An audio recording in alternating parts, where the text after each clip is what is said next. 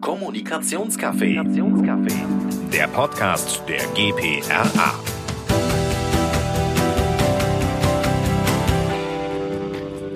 Hallo, herzlich willkommen zum Kommunikationscafé. Mein Name ist Christiane Schulz und heute begrüße ich Andrea Schröder, Head of Communication am Deutschen Institut für Normung. Hallo, Andrea. Hallo, Christiane. Schön, dich heute hier zu haben.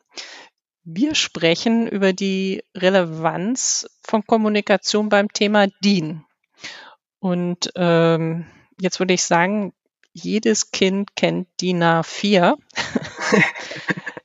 Und die Frage am Anfang ist für mich erstmal, wie erklärst du eigentlich, wofür Normung wichtig ist?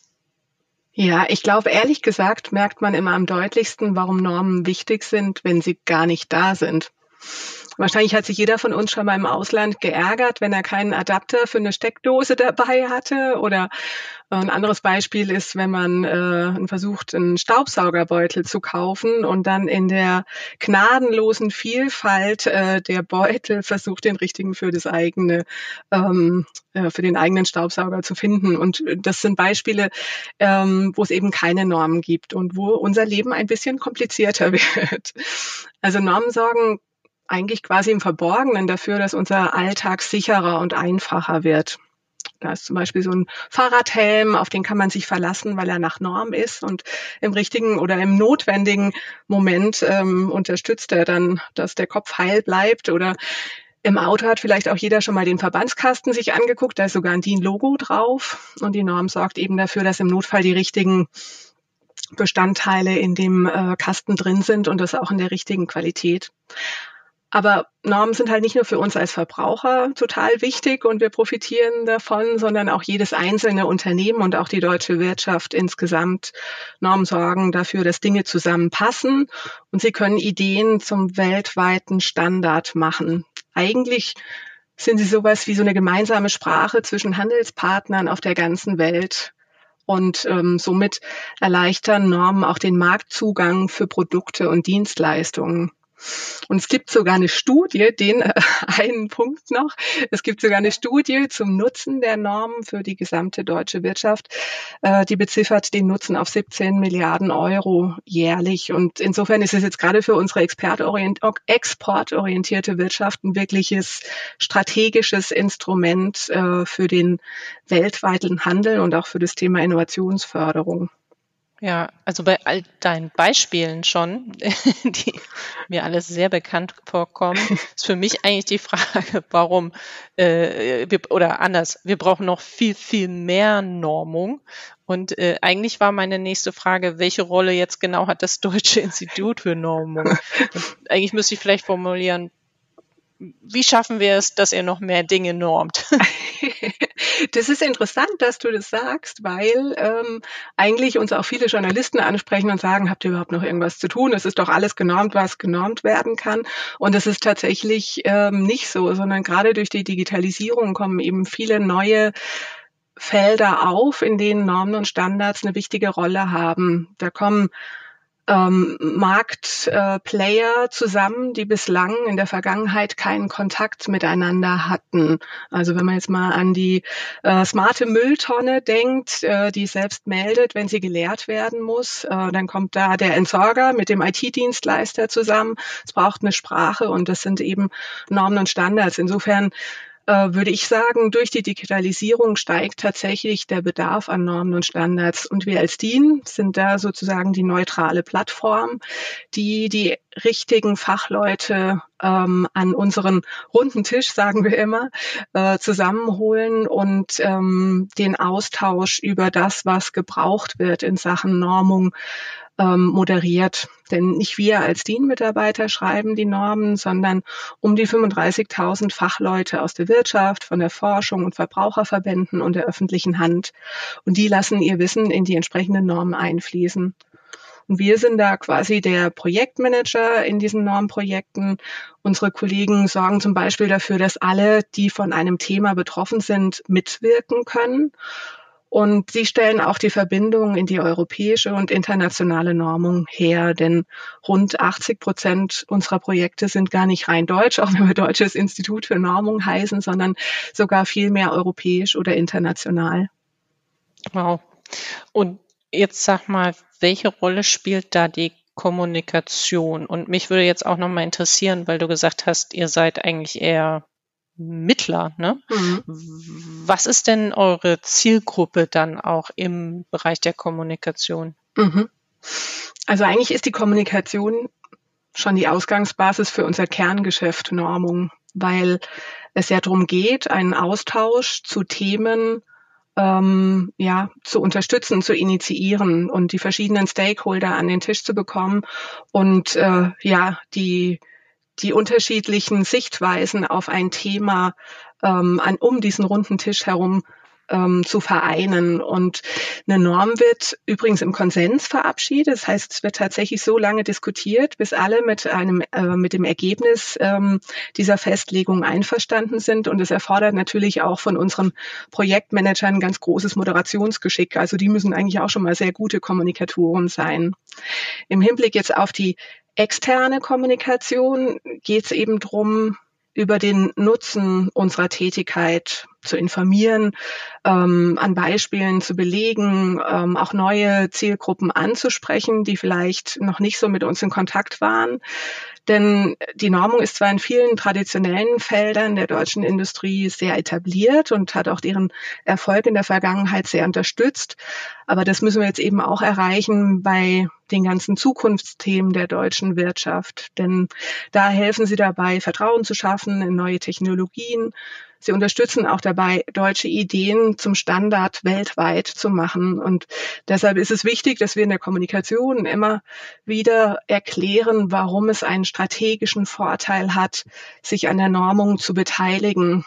Und das haben eben andere Markt, äh, andere Märkte sehr viel deutlicher schon erkannt. Also in China beispielsweise wird sehr viel Zeit und Geld und ähm, in die Normung investiert und auch in der Ausbildung wird das Thema sehr forciert, weil sich der chinesische Staat eben davon verspricht, ähm, chinesische Ideen weltweit zu positionieren. Mhm. Also tatsächlich darüber einen Wettbewerbsvorteil zu bekommen. Genau. Genau. Also ich finde auch schon die 17 Milliarden Euro Nutzen äh, ist ja eine Wahnsinnszahl. Ähm, ja. Ähm, wenn wir jetzt mal ganz kurz, weil du es schon ein paar Mal schon erwähnt hast, die Zukunftsthemen angucken.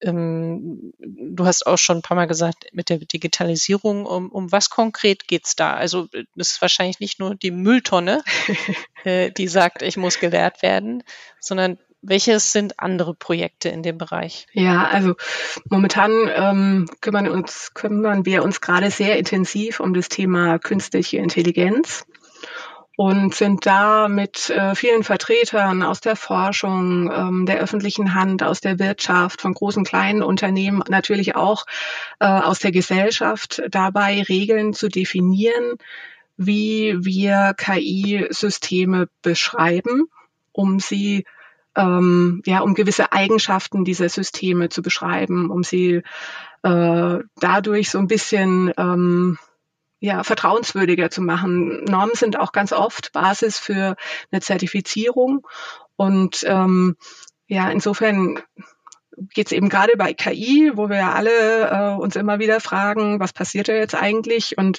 ähm, was macht äh, diese KI jetzt mit, mit mir, mit meinen Daten, äh, wie interagieren die? Es geht darum, Dinge technisch zu beschreiben, um ähm, ja, das Wissen zu verbreiten, um zwischen den unterschiedlichen Beteiligten eine gemeinsame Sprache zu haben. Und letzten Endes geht es auch ein Stück weit drum unsere ethischen Wertmaßstäbe in Europa in solche Normen und Standards einfließen zu lassen. Also wir als DIN wollen dabei gar nicht sagen, was ist ethisch und was nicht. Dafür gibt's ähm, äh, die entsprechenden ähm, ähm, Gremien. Wir als DIN können aber in unsere Standards einfließen lassen, wie technologisch beschrieben wird, dass ähm, KI-Systeme nach ethischen Prinzipien agieren. Und das das, denke ich, ist in unser aller Interesse, dass wir ähm, das sehr intensiv vorantreiben und da auch einen Gegenpol schaffen zu anderen Märkten wie den USA oder eben auch China. Hm. Das ist ja jetzt sehr spannend, weil ich finde, ähm, DIN Stecker, DIN Papier ähm, oder Schrauben, keine Ahnung, Verschlüsse, ist ja alles, das kann ich anfassen. Ja. Und jetzt scheint es so, als geht es, oder vielleicht war es immer schon so, das weiß ich gar nicht, in so eine Richtung, wo es so auch nicht mehr anfassbar wird. Ist das für euch ähm, eine neue kommunikative Herausforderung oder hat sich, wenn wir jetzt mal gucken, welche Bedeutung die Kommunikation für DIN als Marke hat, was hat sich da verändert oder verändert sich noch gerade? Also das ist definitiv eine Herausforderung, weil ähm, bei den ganzen haptischen Beispielen äh, ist alles sehr schnell nachvollziehbar und ähm, KI, äh, das äh, braucht ein wenig mehr Gehirnschmalz und äh, die guten Beispiele, die jeder so kennt, äh, liegen jetzt auch nicht gerade auf der Straße. Aber letzten Endes geht es eben darum, ähm, zu versuchen, den großen Elefanten in kleinere äh, Stückchen äh, zu bringen, um ihn durch die Tür zu kriegen und ähm, mit, mit, mit Beispielen zu agieren. Und ähm, wir haben das große Glück, dass wir eine äh, Art Steuerungsgruppe haben, ähm, die unsere Arbeiten ähm, rund um das Thema KI begleitet, wo wir auch wirklich sehr gute Multiplikatoren haben aus den verschiedensten Bereichen. Ähm, mein Professor Walz, ist natürlich dabei, Vertreter ähm, aus dem Mittelstand, ähm, die für uns in der Kommunikation tatsächlich auch mal eine große Rolle spielen, ähm, um die nicht haptischen Themen auch besser erklären und einordnen zu können. Mhm. Jetzt eure Kommunikation äh, zu DIN äh, kann ich mich auf jeden Fall erinnern, weil da war ich auch in der Jury, wurde ja auch schon ausgezeichnet, ja. explizit, äh, weil man muss ja jetzt sagen, es ist kein leichtes Thema. Ne? Mhm. Ähm, aber ihr seid da unwahrscheinlich erfolgreich äh, in der Kommunikation unterwegs. Kannst du uns da ein paar praktische Beispiele mal benennen und Einblicke geben, ja. was dazu beigetragen hat, dass ihr so erfolgreich seid? Ja, wir haben im letzten Jahr zusammen mit unserer Agentur Communication Consultants den internationalen deutschen PR-Preis für die Kommunikation zu unserem 100-jährigen Jubiläum gewonnen. Und das hat uns wirklich sehr, sehr, sehr gefreut und bestätigt, dass wir da auf einem guten Weg sind. Und es ist natürlich auch immer eine gute Nachricht in der internen Kommunikation, um zu sagen, wir machen da echt gute Sachen. Mhm. ähm, ja, aber wahrscheinlich interessiert dich eher, um was es da eigentlich ging bei dieser Einreichung. Ähm, wir haben zusammen mit äh, der Agentur ähm, anlässlich dieses Jubiläumsjahrs ähm, eine gezielte Reputationssteuerung und ein strategisches Themenmanagement eingeführt, das auch jetzt noch der Kompass für unsere Aktivitäten ist. Und man kann schon sagen, dass diese Jubiläumskommunikation DIN einen sehr deutlichen Schub in Sachen Reputation verschafft hat. Wir haben mit ganz viel klassischer PR-Arbeit viel Berichterstattung äh, generieren können, waren in vielen TV- und Radiosendern äh, Sendungen vertreten, also Tagesthemen, ZDF heute, was uns sehr gefreut hat. Alle großen Tageszeitungen hatten durchaus große und durchaus auch humorvolle Beiträge über die Normung und die Daten dann wiederum im Reputationscockpit haben uns sehr eindeutig gezeigt, dass unsere gewählten Themen ankommen und ähm, dass sich die Aktivitäten auf die Reputation sehr positiv auswirken. Vielleicht muss man jetzt auch noch dazu sagen, dass DIN ja in so ziemlich allen Themenfeldern der deutschen Wirtschaft aktiv ist und ähm, diese Vielfalt der Themen und die Vernetzung in die verschiedensten Bereiche macht ihn aus und ist letzten Endes ja auch die große Basis für unsere Normungsarbeit. Aber für die Kommunikation ist diese Vielfalt an Themen eine immense Herausforderung. Und wir haben eigentlich mit diesem Themenmanagement ähm, wirklich den Grundstein dafür gelegt, uns zu fokussieren auf Themen, auch wenn grundsätzlich natürlich alle wichtig sind, aber uns zu fokussieren, um ein klareres Profil zu schaffen, ähm, haben uns auf die Themen konzentriert, die viel stärker als die anderen die Rolle von Normen als Innovationsförderer und Zukunftsgestalter verdeutlichen, zum Beispiel eben das Thema KI. Und es hat auch sehr gut funktioniert. Also durch das Reputationscockpit sehen wir auch jetzt noch, welche Themen für uns Chancen bieten, ähm, eben auch da einzusteigen. Also wo reden andere über uns ähm, und in diese Diskussion wollen wir uns einmischen oder wo brodelt was und ähm, wie können wir da eben durch die Fakten, durch Richtigstellung oder durch eine Stärkung der Kommunikation mit einsteigen. Also für uns ein äh, sehr erfolgreiches Jahr, dieses Jubiläumsjahr ähm, und das Reputationscockpit ähm, auch ein sehr erfolgreiches Tool, ähm, um zu sehen, ob wir einfach mit unserer Strategie ankommen und auf dem richtigen Weg sind.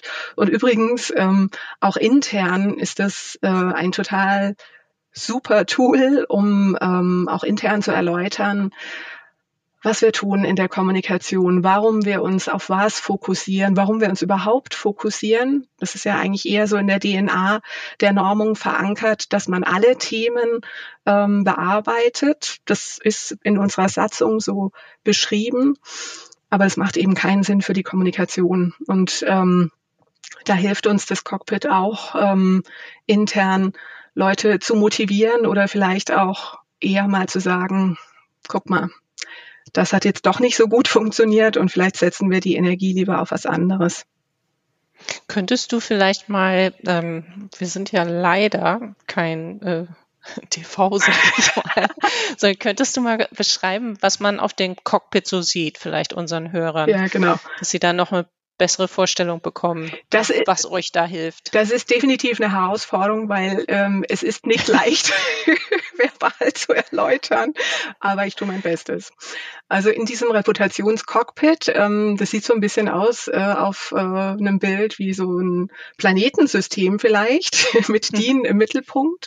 Und um DIN herum äh, sind die Dimensionen einer Organisation ähm, äh, aufgetragen. Also ähm, äh, die, die Produkte, ähm, das Management, die Strategie, die Finanzkraft etc. etc.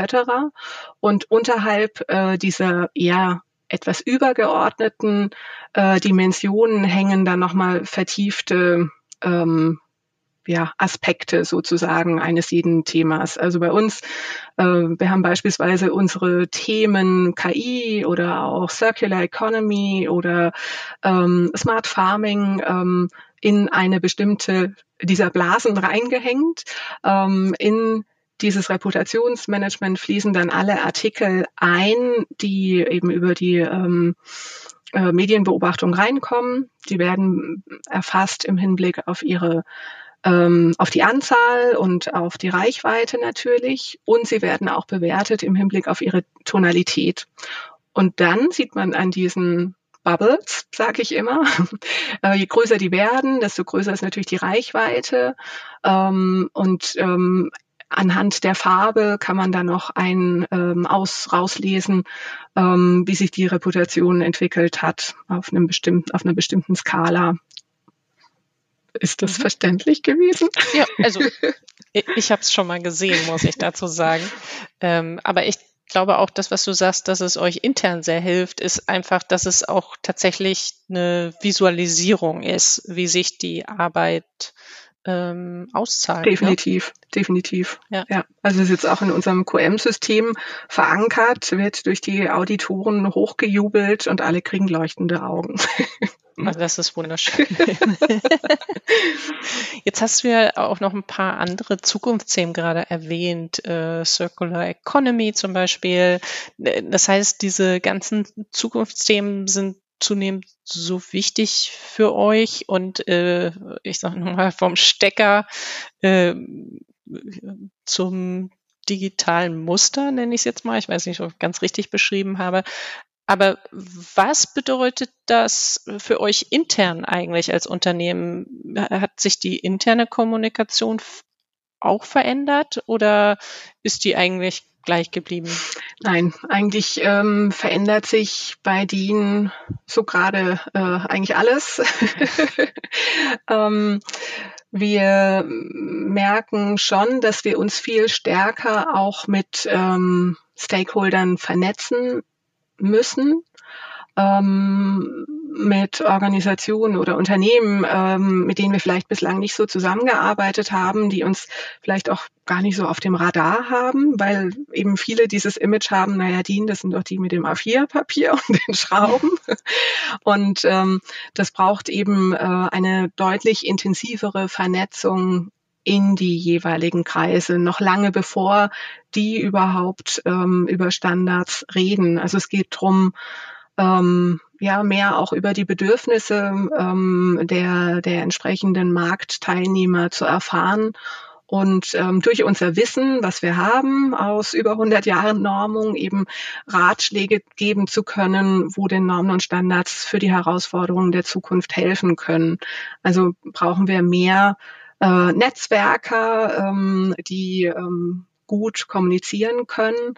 Ähm, und dieses Netzwerken, das muss sich eben auch nach innen fortsetzen. Ähm, wir merken, ähm, wie das wahrscheinlich jeder momentan tut, dass man äh, Themen nicht mehr getrennt äh, voneinander in Silos bearbeiten kann. Also dass man nicht mehr mhm. sagen kann, hier geht's nur um Bauen, da geht's nur um Wasser, hier geht's nur um was weiß ich, sondern dass die Themen immer mehr miteinander ähm, verzahnt werden müssen. Und das braucht auch für uns intern mehr Austausch ähm, und mehr Vernetzung unserer Kolleginnen und Kollegen.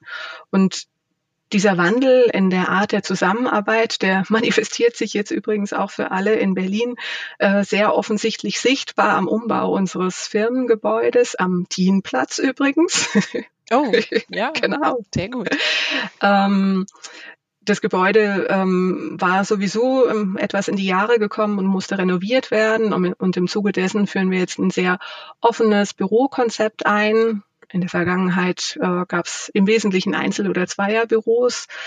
Ähm, und so wird in Zukunft äh, wird es eben viele Flächen für Austausch und gemeinsame Projekte geben. Und nichtsdestotrotz äh, gibt es genauso Flächen für konzentriertes Arbeiten und eben Rückzugs äh, Rückzugsräume, in denen ich mich auch sehr gut konzentrieren kann. Und ähm, ich finde es eigentlich sehr spannend, weil so ähm, ja, dieser Wandel durch das neue Gebäude auch sehr stark unterstützt wird. Also es braucht eine neue Kultur, eine neue Art der Führung. Ähm, und eine Offenheit für das, was da auf uns zukommt. Und das ist durchaus auch eine Herausforderung natürlich in der internen Kommunikation. Und da müssen wir dran arbeiten. Hm.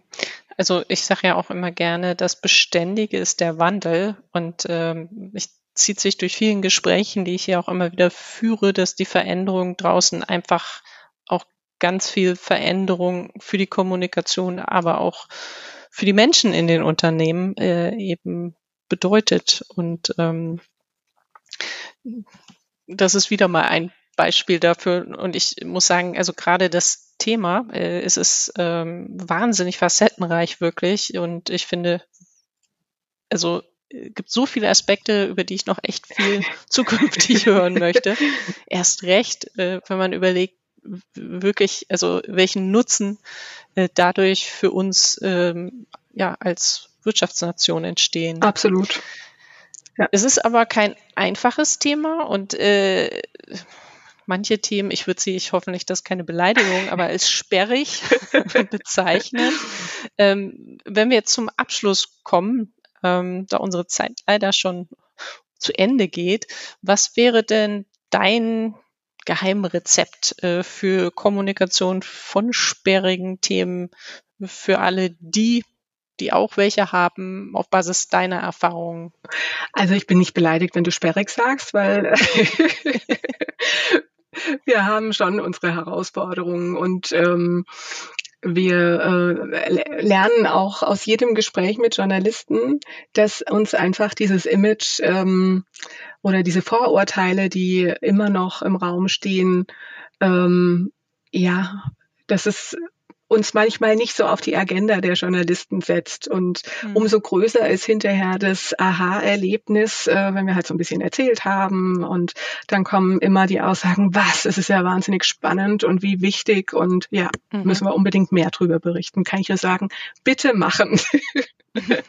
ja, ich weiß nicht, ein Geheimrezept. Ähm, habe ich, glaube ich, nicht wirklich. Aber ähm, jetzt nochmal zurück zum Reputationsmanagement. Ich glaube, es ist schon wichtig, sich auf die richtigen Themen zu fokussieren, die auch in der äh, in den jeweiligen Zielgruppen eine Relevanz haben. Ähm, und da sehe ich uns, das ist auch nichts Neues, äh, uns als Kommunika äh, Kommunikatoren nach wie vor als Übersetzer, die eben ähm, versuchen müssen und es im besten Fall auch schaffen, aus den äh, sperrigen und technischen Themen ähm, einfachere Geschichten zu machen.